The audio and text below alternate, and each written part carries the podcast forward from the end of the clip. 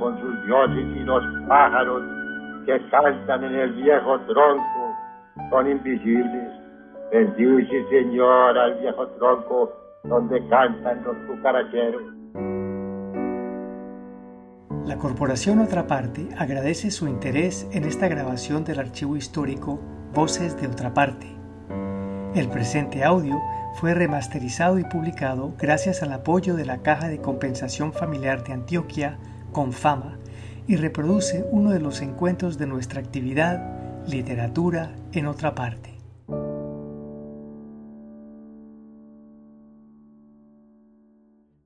Presentación del libro Poemas de Amor de la escritora Piedad Bonet. Casa Museo Otra Parte, jueves 25 de julio de 2013.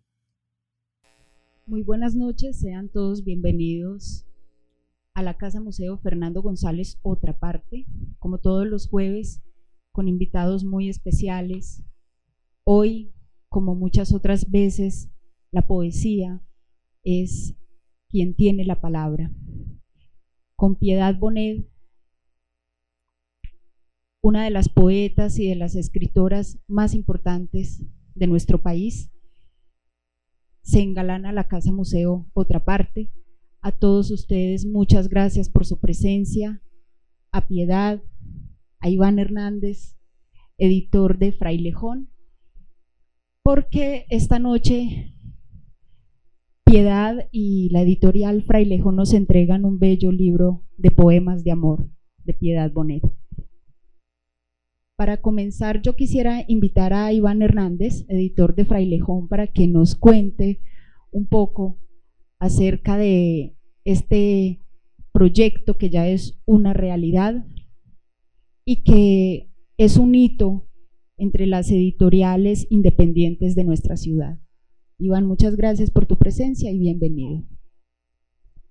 Eh, muchísimas gracias a ustedes dos pues, por acompañarnos Naturalmente que la editorial se siente muy halagada por contar hoy con la presencia de Piedad Bonet. Ella, seguramente ustedes todos lo saben, seguramente la han leído. Pues es una de las voces más bonitas, más impresionantes de la poesía colombiana. Eh, con Piedad hemos publicado a pesar de que la editorial tiene muy poco tiempo de existencia, apenas un año y medio. Digo con piedad, hemos publicado dos libros. Un libro suyo que publicamos fue tal vez el primero de los libros de la colección, El hilo de los días, un libro soberbio, hermoso, eh, escrito por ella hace ya mucho tiempo, no sé cuánto, 20, 25 años. Y recientemente, este año, publicamos una antología de poesía de amor hecha por piedad. Quiero decir, la selección de los poemas eh, la hizo piedad. En una colección que se llama Abril y que tiene como característica que los textos, es una colección de poesía, los textos son antologías que los propios autores hacen de su obra. Eh, yo, pues para contarles de la editorial, es decir, ahí afuera creo que tenemos un número representativo de los libros que la editorial ha publicado. Lo único que puedo decirles, ojalá que eso se advierta en la calidad de los libros, es que lo hacemos con mucha pasión, con mucho gusto, con mucho amor, con un respeto muy grande por lo que hacemos. Es decir, nos sentimos realmente eh, muy interesados en que los libros no desmerezcan de, lo, de las palabras que contienen adentro.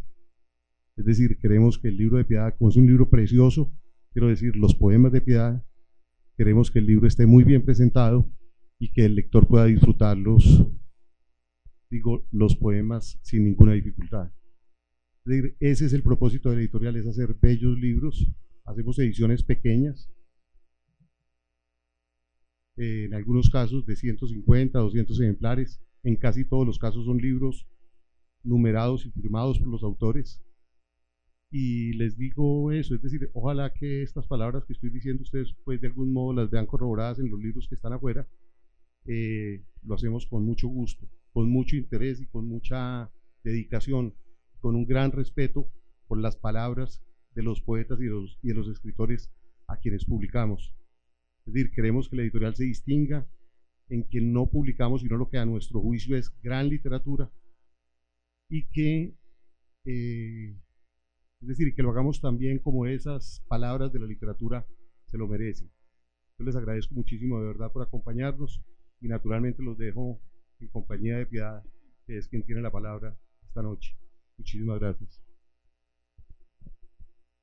Bueno, muy buenas noches. Muchas gracias también. Primero a mis editores, a Iván y Pilar, que han logrado hacer esta colección tan hermosa. a Lucía, otra parte, que siempre me acogen aquí con, con mucho cariño y me permiten estar en contacto con el público antioqueño, que yo digo siempre que es mi mejor público. Eh, mis mejores lectores, no es mi mejor público, mis mejores lectores, porque siempre, desde hace muchísimos años, desde cuando yo no era ni siquiera una escritora muy conocida, he tenido siempre aquí un, un montón de lectores que me estimulan mucho. Quiero contarles que este libro es, fuera de lindo, una osadía desde que yo me acuerdo, desde que yo estoy escribiendo, he escrito poemas de amor. Tengo ocho libros de poesía y en todos esos libros hay un pedacito más grande o más chiquito de poemas de amor. Tengo un libro enteramente de poemas de amor. Y sin embargo es una cosa completamente diferente cuando uno se arriesga a ponerlos juntos. Yo hice una selección de mis poemas de amor. Eh, y saben ustedes todos los riesgos que tienen los poemas de amor. Eso junto además produce una impresión que a mí no termina de tranquilizarme, me da un poco de susto, porque es una parte mía develada y, y aquí hay poemas desde cuando yo tenía 20 años y los puse en orden cronológico voy a hacer una lectura de esos poemas de acuerdo a mi intuición solamente. Voy a leer unos poquitos poemas del otro libro que tienen ellos, que es El Hilo de los Días, que fue el Premio Nacional de Poesía en el 94, creo. Y voy a leer unos pocos poemas inéditos. Mm, ¿Se podrá poner esto aquí, Lucía? Para yo poder manipular en los libros. Ah, bueno, listo.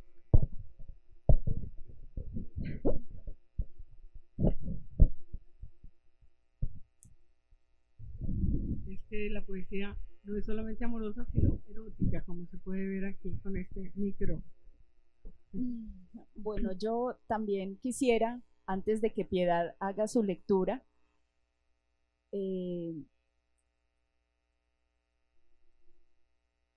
Yo sé que Piedad es eh, una poeta que no necesita presentación en nuestro medio, sin embargo, siempre es eh, bello recordar lo que ella ha aportado a la poesía colombiana, a la narrativa, al ensayo, al teatro.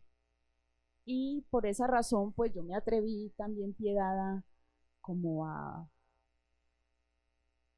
hacer unas aproximaciones a tus poemas y, con el permiso del público quisiera leer algo pequeñito alrededor de, de mi lectura de tu libro.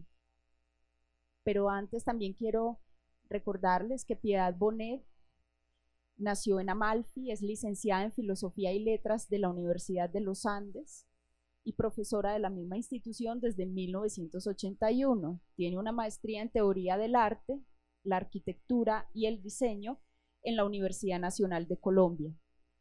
Ha publicado ocho libros de poesía, entre ellos Imaginación y Oficio, 2003, Las Tretas del Débil, publicada por Alfaguara, en el 2004, Las herencias, publicada por Visor en el 2008, y Explicaciones no pedidas, también publicado por Visor. Ha merecido también numerosos premios, entre ellos, bueno, y ha publicado también en numerosas antologías. Ella me pidió expresamente que no leyera la larga reseña biobibliográfica que tiene, pero sí eh, vale la pena mencionar que en 2008 apareció Los privilegios del olvido, antología del Fondo de Cultura Económica, prologada por José Watanabe. Con el primero de su libro recibió mención de honor en el concurso hispanoamericano de poesía Octavio Paz y con el hilo de los días ganó en 1994 el Premio Nacional de Poesía otorgado por el Instituto Colombiano de Cultura, Colcultura, y con explicaciones no pedidas el premio Casa de América 2011. Es autora de cuatro novelas y también con la editorial Alfaguara publicó las memorias sobre la muerte de su hijo. Se llama Lo que no tiene nombre, publicado en el 2013. Ha escrito cinco obras de teatro, entre ellas Gato por Liebre, que muerde el aire afuera, San se acabó, se arrienda pieza y algún día nos iremos, llevadas a las tablas por el Teatro Libre bajo la dirección de Ricardo Camacho. En 1992 fue merecedora de la beca Francisco de Paula Santander para un trabajo de dramaturgia y en 1998 de una de las becas de investigación del Ministerio de Cultura con el proyecto Cinco entrevistas a poetas colombianos que da origen a su libro Imaginación y Oficio, publicada por la editorial Universidad de Antioquia en 2003. Cuentos y ensayos suyos han sido publicados en diversas revistas y periódicos del país y del exterior. En 2007 fue una de las representantes de Colombia en el Festival de Literatura de Berlín y en el High Festival de Segovia. En 2008, durante la Feria del Libro de Bogotá, fue homenajeada por la Consejería para la Equidad de la Mujer de la Presidencia de la República.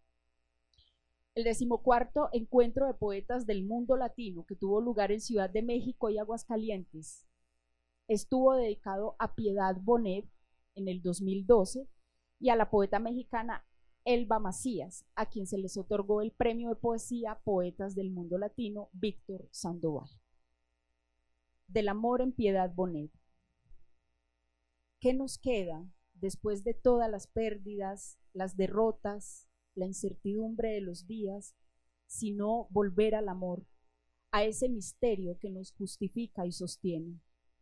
La poesía es quizás su expresión más genuina, las palabras que el amor sigue ofreciéndonos cuando todo lo demás se hace inasible, irreal, fútil, pasajero. Para Piedad Bonet, en esta hora de su vida y tal vez como nunca antes, cuánto sentido pueden contener esas palabras, cuánta verdad y también cuánto miedo, cuánta lucidez y cuánta infinitud pueden abarcar.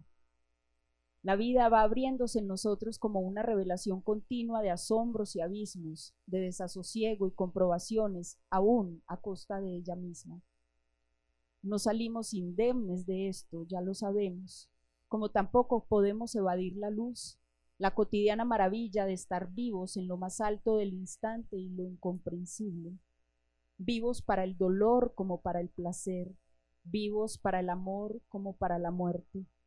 De esta experiencia luminosa y luminosa nos ha hablado desde el comienzo la poesía. Desde aquel libro suyo, Ese animal triste, publicado en 1996, seguido de Todos los amantes son guerreros del 97, el asunto del amor ha sido para Piedad una constante, incluso en sus novelas como bien lo conocen sus lectores, puesto que aun cuando no se lo alude explícitamente, el amor suele estar ahí presente, detrás de los actos, el pensamiento, la atmósfera que acompaña toda acción y toda inquietud que dentro de la ficción o de la poética ella ha desarrollado hasta hoy. Claro que el tema del amor en la poesía colombiana e hispanoamericana en general no es una novedad y por el contrario puede decirse que ha sido una de las grandes trampas en las que este género ha caído a lo largo del tiempo, y no solo por el exceso y el sentimentalismo connatural a nuestro temperamento latino, sino por la falta de rigor con la que por época se ha tratado. En los últimos años, sin embargo, la conciencia misma de la poesía, del lenguaje y sus relaciones con la historia y las nuevas disciplinas sociales ha permitido un cambio de tono saludable en el modo como se aborda y se expresa esta realidad que obsesiona el espíritu y los sentidos, realidad ante la cual siempre estaremos en desventaja, a merced de lo inseguro, lo azaroso, lo voluble y lo efímero. Con todo, cuando el poder de la palabra logra fijar por un instante esa vivencia extraña y contradictoria, profunda y superficial a la vez, nuestra intimidad también se concilia y se ilumina. Es entonces cuando el poema amoroso, libre de ripios, restituido a su inocencia primordial luego de un duro tránsito por el mundo, vuelve a nosotros y nosotros a él como abrazo, como alegría de ser, como experiencia de totalidad.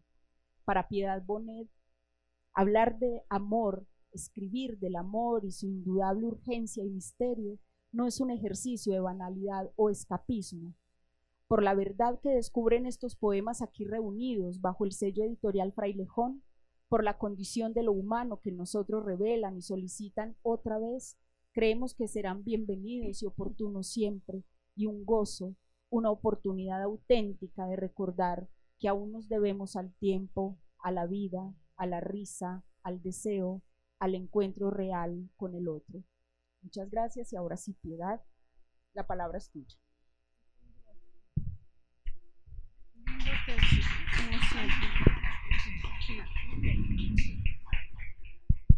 A ver si este se, se escucha bien, ¿no? Ok. Bueno, entonces vamos con los poemas de amor primero. Estos primeros poemas son muy antiguos, en 30 años. Este se llama Asedio tiene un epígrafe de León de Grey que dice, si te ponen miedo mis ojos ausentes, mis ojos noctámbulos, mis ojos dementes, no me culpes por rondar tu casa como una pantera y husmear en la tierra tus pisadas, por preparar mis filtros vestida de hechicera, por recordar tus ojos de hielo mientras guardo entre mis ropas un, un punzón de acero, por abrir trampas y clavar cuchillos en todos tus caminos, por salir en la noche a la montaña para gritar tu nombre y por manchar con él los blancos paredones de las iglesias y los hospitales. Hay en mí una paloma que entristece la noche con su arrullo, mi noche de blasfemias y de lágrimas. Saqueo. Como un depredador entraste en casa, rompiste los cristales, a piedra destruiste los espejos, pisaste el fuego que yo había encendido. Sin embargo, el fuego sigue ardiendo. Un cristal me refleja dividida. Por mi ventana rota aún te veo. Con tu cota y tu escudo me miras desde lejos. Y yo, mujer de paz, amo la guerra en ti, tu voz de espadas, y conozco de heridas y de muertes, derrotas y saqueos. En mi hogar devastado se hizo trizas el día, pero en mi eterna noche aún arde el fuego. ¿A quién agradecer? ¿A quién agradecer la sabia geometría de tu oreja, su lóbulo de luz y la firmeza de sus surcos de sombra y el deseo que es una llamarada que se enciende en la gruta de felpa donde encierran su enigma tus más perversas músicas? Yo escribí un libro de poemas que se llama Todos los amantes son guerreros es la historia de un amor desde que aparece hasta que se frustra, digamos. Ese es el primer poema de ese libro. Tiene un epígrafe del poeta, del argentino Juan Gelman que dice, me has enseñado a respirar. Porque ahora paso mi mano sobre el en de las hojas y sé leer su alfabeto. Y si cierro los ojos, oigo correr un río y es tu voz que despierta porque mi cuerpo comienza ahora en ti y acaba más allá de la lluvia, donde alcanzan tus brazos y el miedo acuartelado no vigila. Y sé llamar las cosas de modo que éstas salten, se desnuden y todo sea reciente para mis ojos que aman en tus ojos, porque en mi llanto crecen plantas carnívoras y mi sangre palpita como una iguana abierta, porque ahora mi cuerpo recupera sus partes y nace una piel nueva que derrota el verano, porque me has enseñado a respirar. Yo tengo muy pocos poemas eróticos, podría decir que este de pronto sí es uno. Se llama Porque es solo la noche y tiene un epígrafe de Trilce de Vallejo que dice simplificado el corazón, pienso en tu sexo. Pienso en tu sexo, nombro tu sexo, lo convoco, rayo y halcón, o quizá algo más dulce y menos literario, tu otro corazón atropellado, un otro corazón que va encendiendo lumbres, redimiendo mis sombras. Sentir tu sexo, amor, su dura lluvia, pero nombrar tu sexo vuelve papel tu bella furia ciega, te aleja de mi sexo que está triste, porque es sola la noche cuando escribo tu sexo, cuatro letras, cuando pienso tu sexo y el tiempo abre un paréntesis y estás en otra parte y cruzas otro río. El, el libro tiene como tres poemas de amor pleno y como 27 de amor, de, de amor desolado. Entonces ya empezaron los desolados. Más tarde será tarde. O siempre ha sido tarde, amor, aunque nos dieron todo, el tiempo y el lugar y esta furia de alas. Siglos y siglos y cualquiera diría que han venido a encontrarnos paralelas las horas. Pero ¿cómo se explica que sean las cinco y cinco en tu reloj y el sol queme las lilas que enciende en tu terraza y en cambio sean las cinco y cinco en mi agonía y vaya dando tumbos, tropezando, hiriéndome en lo oscuro. Desde la ventanilla del tren yo me despido y tú eres el que viaja. Y cuando llegas tú hasta mi estación, llueve y no hay nadie. Habría que parar, amor, todos los trenes y volver a citarse. Recuerda, en mi cuerpo batallan la luz que le impusieron tus oficios de brujo y la sombra que sueña la muerte entre mi sangre. Más tarde, te lo digo, será tarde. Leyéndote. Este libro sin marcas es todo lo que poseo de ti, yo que creí poseer.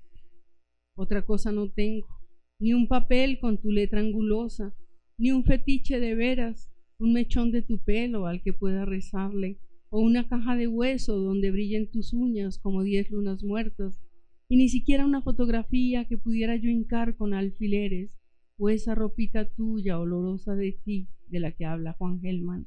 Solo este libro, desnudo en sus márgenes, que leo con mis dedos, que toco con mis ojos, donde te busco como si contuviera todo lo que callaste, lo que ya no dirás a mis horas vacías, duras y lancinantes como un colchón de piedra. Confesión.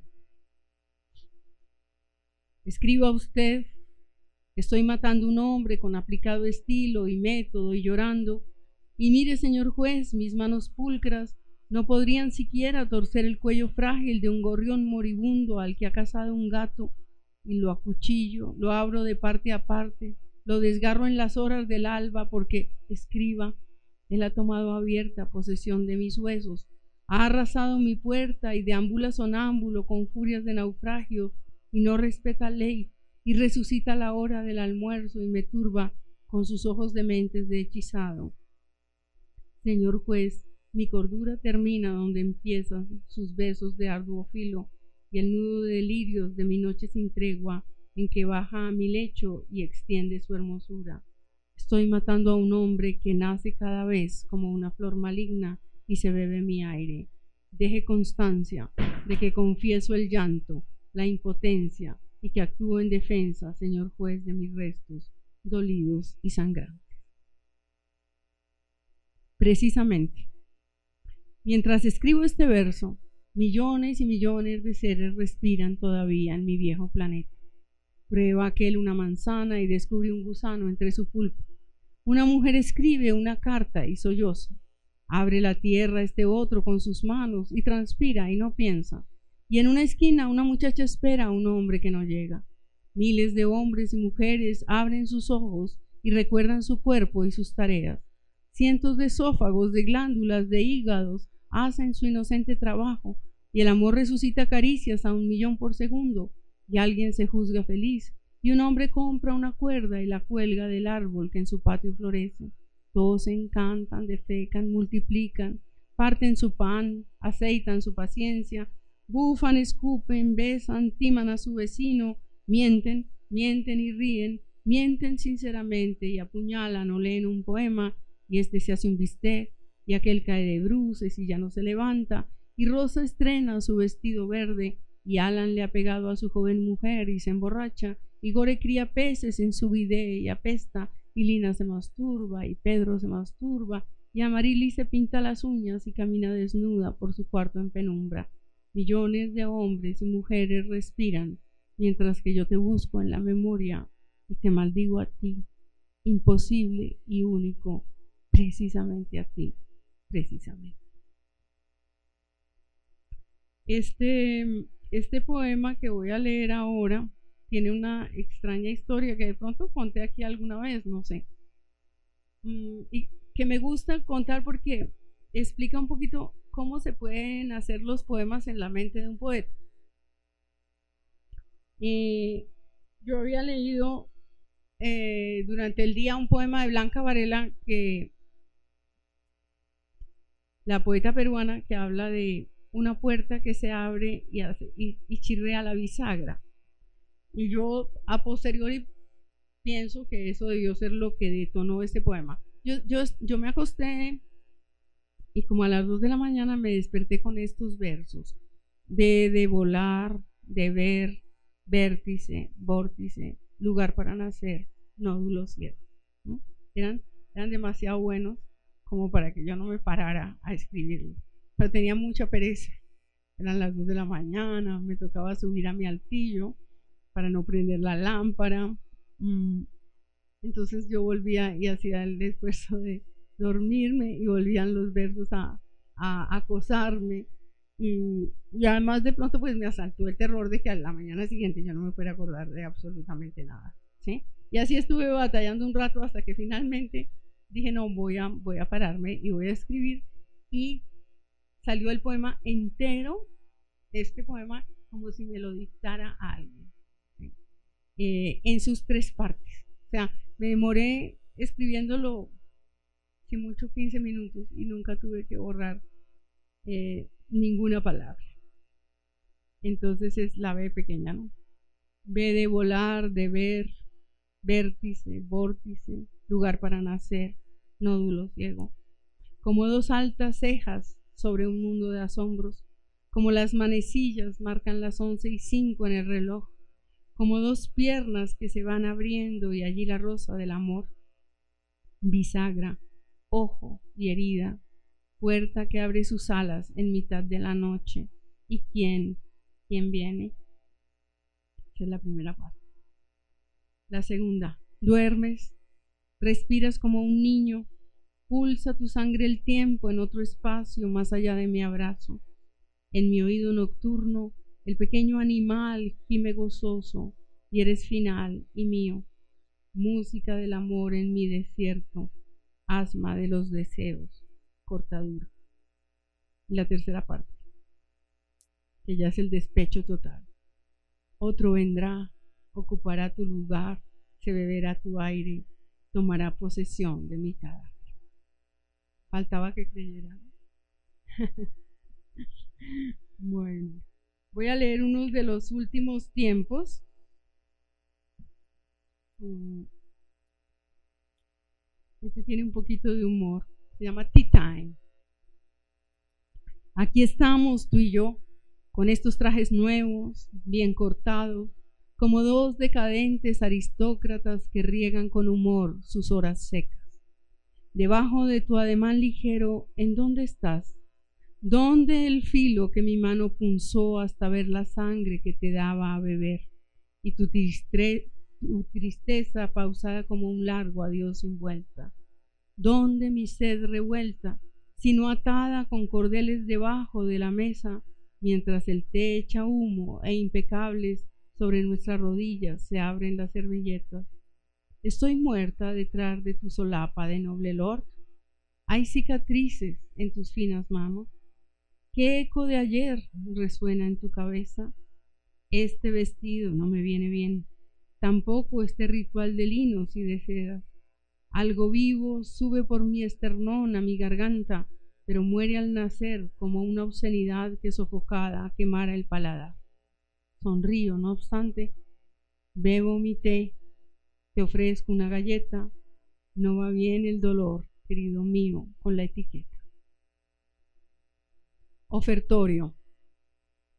Como un regalo, acepto tu silencio, con todo lo que contiene su rigor de roca, con todas las preguntas que caben en su círculo, su arañazo, su lágrima y su vientre de tambor que golpeo y donde solo el golpe me responde, como algo que es, que no puede no ser, acepto tu silencio, con todo lo que tiene de respuesta, de grito figurado, de impotencia, de palabras cosidas con largos y los falsos, porque todo lo que un hombre quiere soñar cabe en el puño cerrado del silencio.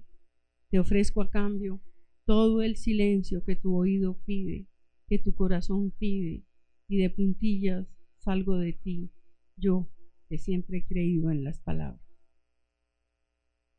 Esta es una maldición que ojalá se cumpliera, pero creo que es poética nomás. Tú, el huido, el del soberbio cuerpo que me excluye, fornicarás conmigo sin saberlo cuando seamos dos nadas en la nada. Y ya, ya para terminarlo de este libro, leo el último que se llama Ya no el dolor, sino la certidumbre. Tiene un epígrafe del poeta mexicano Eduardo Lizalde que dice, ¿qué dolor dolerá si ella no duele? Ahora apenas si el recuerdo, no del amor, sino de aquella forma en que te amaba. Ahora ya no el dolor, sino la certidumbre de la dolida forma en que dolías, del vacío iracundo y de la pena de la rama cortada. Ahora la sed, no de tu lengua, sino de aquel deseo de tu lengua. La sed, no del oasis de tus ojos, sino de aquellas lágrimas caídas sobre el desierto gris que me esperaba. Bueno, voy a leerles ahora entonces no más de tres poemitas del, del, otro libro que se llama El hilo de los días, que también está publicado en esta colección. Les leo, les leo poemas de una parte en que yo reconstruyo mi, infancia en ese pueblo que es Amalfi, donde viví hasta los siete años, y que quedó durante 40 años en la memoria porque no regresé, sino cuando ya era una mujer muy grande. Eh, y es una reconstrucción de la casa, de la casa de, de patio central, de pesebreras, de, de solar, como dicen aquí. ¿sí? Entonces, aquí golpeaba airadamente el padre sobre la mesa, causando un temblor de cristales, una zozobra en la sopa. Volcaba el jarro de su autoridad aprendida, de sus miedos, de su ternura incapaz de balbuceos. Adelantaba su dedo acusador, y el silencio era como una puerta obstinada que defendía a los niños del llanto. Aquí solo hay ahora una mesa de cedro, unos tauretes, un modesto frutero que alguien hizo con doméstico afán. ¿Dónde los niños? ¿Dónde el padre y la madre arrulladora? La tarde esplendorosa asoma añil y roja detrás de los vitrales y pareciera que tanta paz, tanto silencio pesaroso fuera el golpe de Dios sobre la mesa. Bueno, en, en Amalfi, como yo creo que en muchos pueblos, sacaban los toros al matadero y de pronto se escapaba un toro. Y, eh, digamos, el miedo más terrible que teníamos los niños era de que nos agarrara un toro que se escapaba. De pronto, viene un toro y todo el mundo se metía a las casas, ¿sí? mirando por la ventana a ver a quién iba a coger el toro. Entonces yo cojo esa imagen y la convierto en esto. A la hora de la siesta, Un toro que escapó del matadero entró a la casa de puertas abiertas. Sus patas resbalaron en las baldosas del zaguán antes de que en los corredores iluminados de geranios se oyera su jadeo desconocido, el estruendo de su cuerpo inocente. Por las habitaciones frescas de sombra erró con una furia ebria, devastando un universo de cosas minúsculas, de flores de papel y pocillos y sillas vacías, hasta llegar a este cuarto final al que el silencio temeroso había huido. La niña, en su precario escondite, sabía que era un sueño. En la quietud del tiempo detenido, podía escuchar el latir atolondrado de su pecho, su retumbar acompasado como de pasos de bestia en la penumbra. Frente a la enorme puerta te detenías. La noche te apretaba los riñones y un agua clara y tibia corría hacia tus pies. Había luz en las rendijas, voces apagadas, secretas, torpes ruidos que no debías oír. Quizá ese pedregoso suspirar fuera llanto. Quédate allí en cuclillas, silenciosa, no tiembles, pronto pasarás esta puerta para siempre. Y este último de, esta parte del libro, el libro tiene tres partes, pero solo voy a leerles de, este. Este es el, el, que remata, digamos, ese, ese, esa parte de la infancia. Tenía techo el mundo entonces y un olor familiar a humo de leña. Íbamos recibiendo la vida a cucharadas, amorosa sopa de letras donde íbamos leyendo la secreta consigna de los días. Qué poderoso cataclismo, qué oscura y sistemática tarea nos dejó a la intemperie, sufriendo viento y lluvia. Bueno, y ahora voy a leerles unos pocos poemas inéditos. Eh, sí, creo que tengo dos o tres publicados en mi último libro y, los otros son inéditos. Ese es de mi último libro que se llama Explicaciones no pedidas. La cicatriz. No hay cicatriz, por brutal que parezca, que no encierre belleza. Una historia puntual se cuenta en ella, algún dolor, pero también su fin. Las cicatrices, pues, son las costuras de la memoria, un remate imperfecto que nos sana dañándonos, la forma que el tiempo encuentra de que nunca olvidemos las heridas. como saben ustedes, yo escribí un libro hace unos meses, lo publiqué, que hace relación a la muerte de mi hijo, que fue una muerte, un suicidio. Mi hijo tenía esquizofrenia, pero era un artista plástico, siempre estuvo en contacto con la realidad, o sea, estudió en la universidad, hizo una especialización, fue maestro de niños, pasó en una universidad, en la Universidad de Columbia y estaba estudiando allá cuando decidió quitarse la vida. Em, yo escribí ese libro y en el momento en que pensé que iba a escribir mucha poesía, en realidad he escrito muy pocos poemas, unos seis o siete. Eh, ya estaba yo escribiendo unos libros sobre, unos poemas sobre la locura en el momento en que él se mató. Voy a, voy a leer uno de ellos. Estoy hablando de los infinitos, infinitos seres que han estado confinados en las clínicas de reposo. Eh, este es uno de esos. Doble.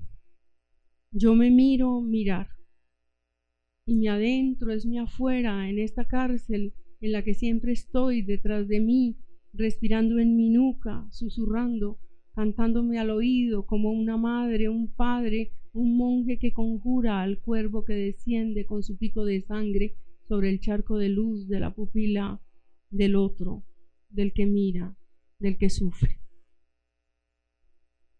Y estos son para mí a tu hora.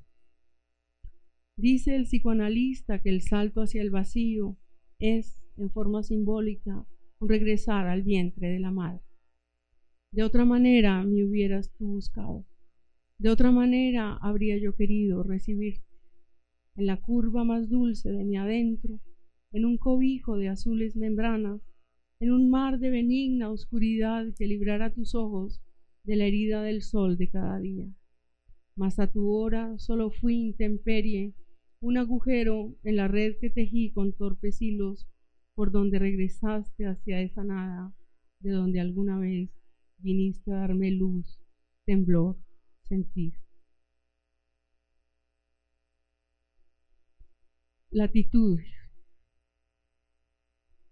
Sin ti ha vuelto esta vez el sol de enero, luz seca, transparente, vida pura y elemental. El Dios indiferente que adoramos, que ni culpa, ni salva, ni señala. Tu cuerpo gozaría este sol que nada pide, que vuelve a hacernos simples y animales. El árbol que veías detrás de tu ventana reverbera de luz. Adentro, sobre lo intacto aún, sobre tu almohada, la sombra de mi mano se acongoja. Lejos, en Prospect Park, el árbol al que dimos tu cuerpo en primavera habrá perdido ya todas sus hojas. En su raíz fulgurará la nieve. Enero siempre vuelve. En la pared del cuarto tu luz dibuja sombra.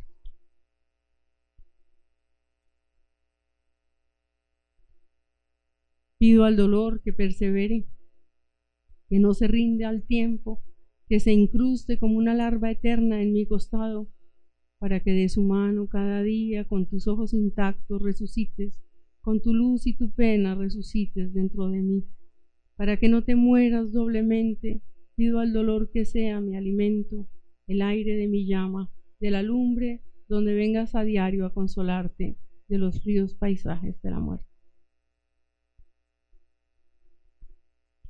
Voy a terminar con un poema que se llama Después del recital de poesía.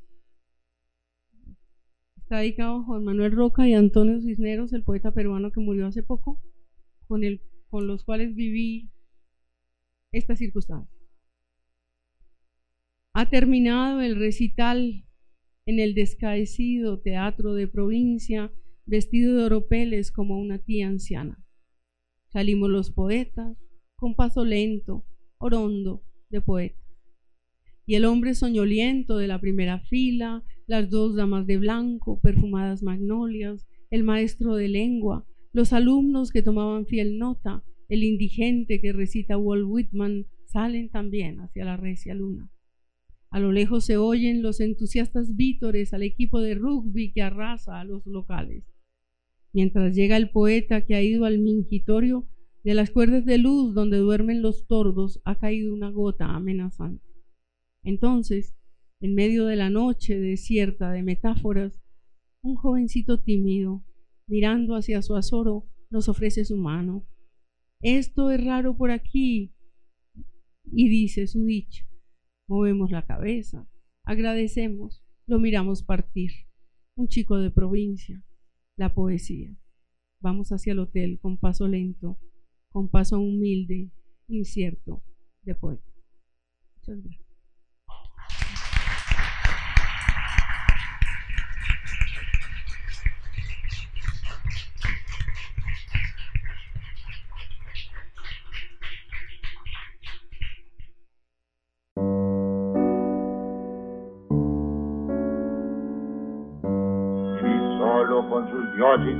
Pájaros que cantan en el viejo tronco son invisibles. Bendice, Señor, al viejo tronco donde cantan los cucaracheros. La Corporación Otra Parte agradece su interés en esta grabación del archivo histórico Voces de Otra Parte. El presente audio fue remasterizado y publicado gracias al apoyo de la Caja de Compensación Familiar de Antioquia, Confama, y reproduce uno de los encuentros de nuestra actividad Literatura en otra parte.